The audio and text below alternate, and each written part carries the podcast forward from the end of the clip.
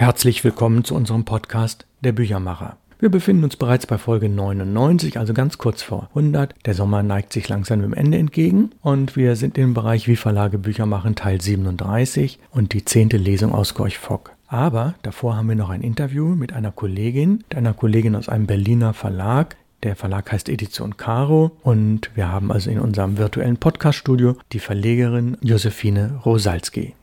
Ich bin mit ihr kollegial verbunden seit vielen Jahren. Wir tauschen uns immer mal wieder aus. Und ich habe ihr die Bücher zugeschickt, unser Programm, und habe ihr die gleichen Fragen gestellt wie den anderen Studiogästen auch. Josephine, was war Ihr erster Eindruck beim Auspacken und Blättern? Also mein erster Eindruck, habe zuerst das Buch Seefahrt ist Not von Johann Kienau in der Hand gehabt, besser bekannt als Gorch Fock. Und das hat mich unglaublich interessiert. Es ist sehr, sehr schön in Leinen und ich persönlich liebe ja solche Bücher. Also ich war sehr überrascht über die ganz, von der ganz tollen Qualität und der Covergestaltung, die ist sensationell, finde ich, mit dieser Papierbauchbinde. Und auch von innen ist es eine ganz große Besonderheit. Die Fadenheftung ist fantastisch.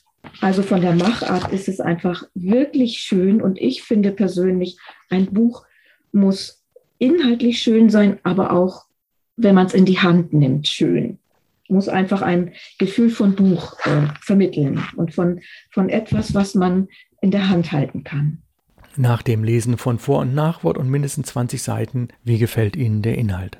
Der Inhalt gefällt mir gut. Mir gefällt diese besonders schöne Sprache gut, die sehr, also die, man merkt, dass das Buch früher einmal von früher ist, dass es keine in dem Sinne moderne Sprache von heute ist, sondern von früher.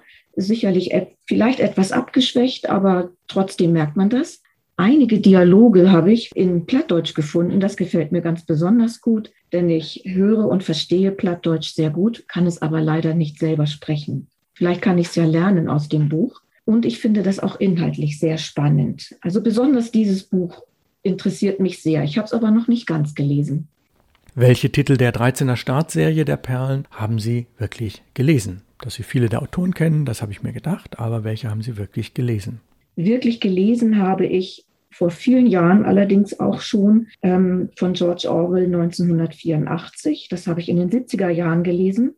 Und ich habe gelesen von Robert Louis Stevenson Die Schatzinsel als Kind natürlich, ich, oder sagen wir mal Jugendliche. Und ich habe auch diverse Filme von der Schatzinsel gesehen, also diverse Variationen. Das ist eigentlich, ansonsten habe ich bis auf eine Autorin aus Hamburg, deren Name mir jetzt gerade nicht, nicht geläufig ist, habe ich alle Autoren schon mal vom Namen her gekannt oder von einigen Gedichte gelesen, zum Beispiel von Walter Benjamin und habe viele der Autoren gekannt durch, die, durch das Lesen von anderen Büchern, in denen auf diese Autoren Bezug genommen wird. Denn ich lese sehr gerne auch über Literatur und da passiert das natürlich häufig, dass äh, Autoren und Autorinnen genannt werden, so dass ich alle kannte, bis auf eine einzige Autorin. Wie beurteilen Sie die inhaltliche Konzeption der Reihe? Regt der Seriencharakter zum Sammeln an oder schreckt er eher ab? Der Seriencharakter, den finde ich wunderbar, denn ich bin bibliophil, ganz stark veranlagt. Mhm. Ich sammle gerne schöne Bücher, da habe ich auch schon einiges da. Das ist wunderbar. Ich würde vielleicht nicht alle Bücher kaufen oder sammeln.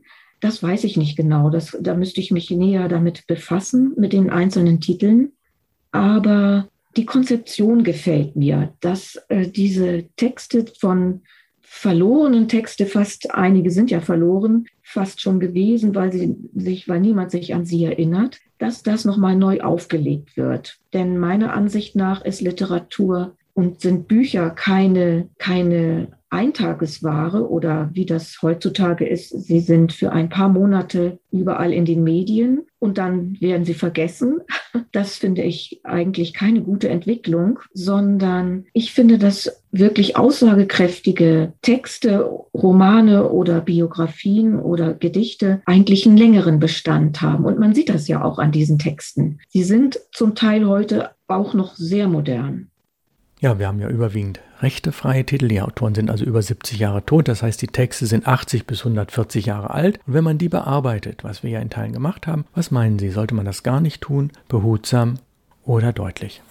Ich glaube, das kommt auf den jeweiligen Text darauf an. Denn manche Texte sind, sind doch, müssen einfach behutsam bearbeitet werden, weil sie sonst etwas für die heutige Zeit zu ausschweifend werden. Lange Sätze vielleicht, sehr lange Schachtelsätze habe ich da in manchen Büchern schon, nicht jetzt in Ihren, das weiß ich nicht genau, aber in manchen anderen Büchern gelesen. Und das finde ich, glaube ich, akzeptabel, das etwas zu ändern oder zu bearbeiten. Aber es gibt auch ältere Texte, die brauchen eine solche Bearbeitung nicht die kann man auch so veröffentlichen. Ich weiß nicht, ob Sie diese Erfahrung auch gemacht haben. Besonnen eine starke Bearbeitung würde ich vielleicht ablehnen. Aber das ist Geschmackssache, meine ich. Denn es soll ja eigentlich auch bekannt gemacht werden, dass man damals eigentlich auch ganz anders geschrieben hat. Das finde ich interessant, dass man offensichtlich auch anders gesprochen hat, andere Worte benutzt hat oder auch manche Worte in einem ganz anderen Zusammenhang verwendet hat.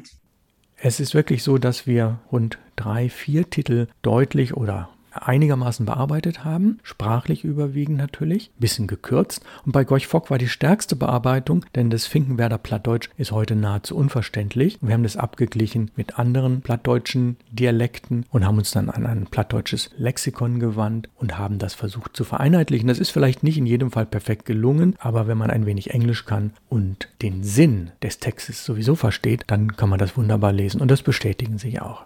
Genau, also ich konnte es auch verstehen. Mir war aber schon, es, es war in den Zeilen noch erkennbar, dass es irgendwie ein anderes Plattdeutsch war als das, das ich kenne aus Hamburg. Aber trotzdem, ich konnte es verstehen. Also so ganz war ich mir nicht sicher, was es für ein Plattdeutsch war. Aber es, kon es ist verständlich, auf jeden Fall. Und das ist doch wichtig eigentlich auch.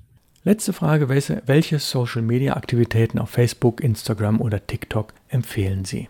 Ich muss dazu sagen, dass ich ähm, diese Social-Media-Aktivitäten für mich ganz persönlich als einen Zeitfresser betrachte. Ich weiß nicht, ich habe mich natürlich mit vielen anderen Independent-Verlegerinnen und Verlegern unterhalten. Manche schwören auf diese Social-Media-Aktivitäten in einer möglichst breiten Form. Andere wiederum geben ganz ehrlich zu, dass es ihnen kein einziges verkauftes Buch mehr eingebracht hat, ihrer Ansicht nach. Vorher, es gibt ja ein Vor und Nach, ein Vorher und Nachher bezüglich der Social Media Aktivitäten, wenn ein Verlag schon lange am Markt ist. Und da kann man solche Aussagen sicherlich auch ernst nehmen. Es kommt natürlich auch nicht nur darauf an, ein Buch zu verkaufen, sondern auf andere Dinge in Kontakt vielleicht zu treten mit Lesern und einfach auch ihre Fragen zu beantworten. Ich bin noch ganz unschlüssig oder ziemlich unschlüssig, ob ich vielleicht mich einmal irgendwo anmelde. Aber im Augenblick fehlt mir auch einfach die Zeit. Ich kann entweder die Zeit aufbringen für Social-Media-Aktivitäten oder in der Zeit kann ich auch ein ganzes Buch machen. Und da habe ich mich bisher für das Buch entschieden.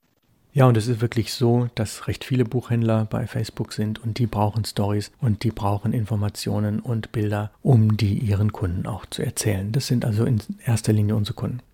Josephine, ich bedanke mich sehr herzlich für die Zeit, die Sie sich genommen haben, fürs Lesen und wir werden uns dann sicherlich im Winter nochmal wieder sprechen. Ich danke auch sehr herzlich und es hat mir sehr viel Spaß gemacht. Auf Wiederhören, ich wünsche Ihnen einen schönen Tag. Ja, ich lese weiter mit Gorch Fox, Seefahrt ist Not. Wir befinden uns immer noch im achten Abschnitt und der heutige Podcast ist auch wieder etwas kürzer. Wir werden mit dem achten Abschnitt nicht ganz fertig. Es geht um das Ostereieressen im Hause der Familie Mewis.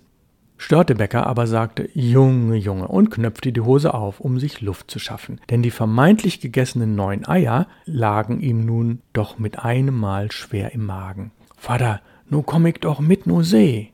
Nu noch nicht, bremste die Mutter schnell. Ist noch viel zu kalt. Klaus Mewes sah sie jedoch bedeutsam an und sagte, er wolle morgen zum Schuster und Dampf machen. Dann könne der Junge die nächste Reise schon mit an Bord. Och ja, Vater, och ja, rief Störtebecker in heller Freude und sprang in der Stube herum wie ein Fohlen auf der Wiese. Er müsse aber auch Ölzeug haben, gab Kaltborn zu bedenken. Das wolle er ihm machen, denn auf sowas verstehe er sich noch von den großen Schiffen her. Er ließ sich eine Elle geben und nahm gleich Maß, was dem Jungen den größten Spaß machte. Umständlich schrieb er Länge und Breite in sein Notizbuch mit Kalender und malte darüber Ölzeug für Klaus Mewis Junior. Spät am Abend standen sie auf dem Deich und schauten nach den drei großen Osterfeuern aus, die auf dem Opferberg bei Neugraben, der altgermanischen Gedenkstätte, auf dem Sand von Teufelsbrück und auf dem Strand von Blankenese loderten. So bald wurde es doch nichts mit Störtebeckers Seefahrt, denn ein starker, stetiger Ostwind, von dem die Fahrensleute sagten, dass er bis Michaelis wehen könne, ließ sein Vater nicht die Elbe herauf. Klaus Mewes machte sich wieder auf der Weser heimisch, denn mit dem ewigen Dampferschleppen vom vierten Feuerschiff bis Hamburg hatte er nicht viel im Sinn. Er hält mich für einen Narren, sagte Störtebecker immer wieder erbittert zur Mutter, wenn er den Ewer nicht hergucken konnte. Längst hatte der Schuster die sieben Meilenstiefel abgeliefert, aber sie hingen auf der Diele an dem Haken, an dem wintertags das geschlachtete Schwein hing, und er sollte sie vorher nicht tragen. Da hingen sie nun und ärgerten ihn alle Tage. Dann kam der Tag, an dem Gesa ihrem Jungen beiläufig klagte, dass sie keinen Sand mehr hätte und den Schweinen kaum noch streuen könne. Ach, wenn Vater doch bald käme, dass er ein Boot voll Sand vom Nienstedtener Fall holen könnte. Störtebecker merkte sich das und beschloss, sie zu überraschen und ihr heimlich einen Kahn voll Sand zu holen. Er nahm sich am dritten Tag, als es mit der Tide besser passte, den kleinen Harm Rolf zu Hilfe, versah sich mit zwei Schaufeln und schipperte mit halber Ebbe westwärts zu den Ausläufern des Nienstedtener Falles. Gesa sollte nicht sagen, dass er nur zu schlechten Dingen zu gebrauchen sei. Als sie die rechte Stelle gefunden hatten, ließ er den Kahn aufs Trockene laufen. Dann zog er Stiefel und Strümpfe aus, krempelte die Hose hoch und sprang ins kalte Wasser. Sein kleiner Helfer machte es ihm nach. Als die Bank hoch genug aus dem Wasser guckte, häuften sie den Sand zunächst neben dem Kahn zu einem Berg, damit die Feuchtigkeit abziehen konnte. Dann erst schaufelten sie den trockenen Sand in den Kahn. So musste er ja bedeutend mehr tragen können, sagte sich Störtebecker und warf immer mehr hinein, bis der Berg mit dem Sitzbrett gleich war. Aber auch dann gab er noch nicht nach. Er wolle eine ordentliche Last ans Bollwerk bringen und schaufelte unermüdlich. Soll es nicht genug gewesen? fragte Harm, aber Störtebecker schüttelte den Kopf und spuckte von neuem in die Hände. Noch lange nee, Harm. Schaufel man noch in. Der Sand ist trocken und der Kahn ist ein fixen Kahn. Der trägt wat. Kann ich die flüstern. Er musste sich schon den Schweiß von der Stirn wischen vor lauter Anstrengung. Er gönnte sich und seinem Knecht erst Ruhe, als der ganze Kahn voll Sand war. Nun wollen wir Schluss machen, Harm, sagte er väterlich, setzte sich auf das Sitzbrett und wartete auf die Flut, die den beladenen Kahn flott machen sollte, der nun hoch und trocken auf dem langen Sandrücken saß. Harm betrachtete besorgt den großen Sandhaufen, aber er traute sich nicht etwas dagegen zu sagen, weil er nicht ausgelacht werden mochte und weil Störtebecker seiner Sache und seines Fahrzeugs so sicher war. Wenn hinter Schweinesand Segel in Sicht kommen, dann ist Flut, sagte Störtebecker gleichmütig. Das dauert aber noch wat, setzte er hinzu, als er Jakob Derner und Carsten Wupp die Aalfischer mit ihren Kähnen vorbeirudern sah. Die beiden Jungen vertrieben sich die Zeit und spielten mit dem Sand und Elbmuscheln und jagten Möwen und Krähen. Zuletzt saßen sie aber wieder auf dem Bordrand und suchten nach flutkündenden Segeln. Nu ist Stauwater, klagte Störtebecker. Kick harm. Und er zeigte auf die Blasen auf dem Wasser, die stillstanden. Dann kam die Flut. Zuerst trieben die Wasserblasen langsam Strom auf, unmerklich fast wie von einem Hauch bewegt. Ihre Geschwindigkeit nahm allmählich zu, wurde stärker und stärker. Dann aber nahm die Kraft, dann aber nahmen die Kraft und die Strömung unaufhaltsam zu und wurden stark und wild, denn es war Neumond und springende Tide. Wie kletterte das Wasser, wie sprang, wie lief, wie wallte es. Im Fahrwasser ließen die elbabwärts segelnden Schiffe die Anker fallen, weil sie die Flut nicht meistern konnten. Dafür erschienen bei Stulau Dampfer über Dampfer und hinter dem Schweinesand Segel nach Segel. Und wir sind noch nicht fertig mit dem achten Abschnitt, aber für heute die 99. Folge des Podcasts Der Büchermacher geht zu Ende. Nächste Woche dann also die Folge 100 und ich verrate Ihnen, die Bücher werden dann da sein. 13 Titel plus ein ganz besonderes, von dem ich dann noch was erzähle. Also nächste Woche die 100. Folge und die 11. Lesung von Gorch Fock. Und ich wünsche Ihnen alles Gute. Auf Wiederhören.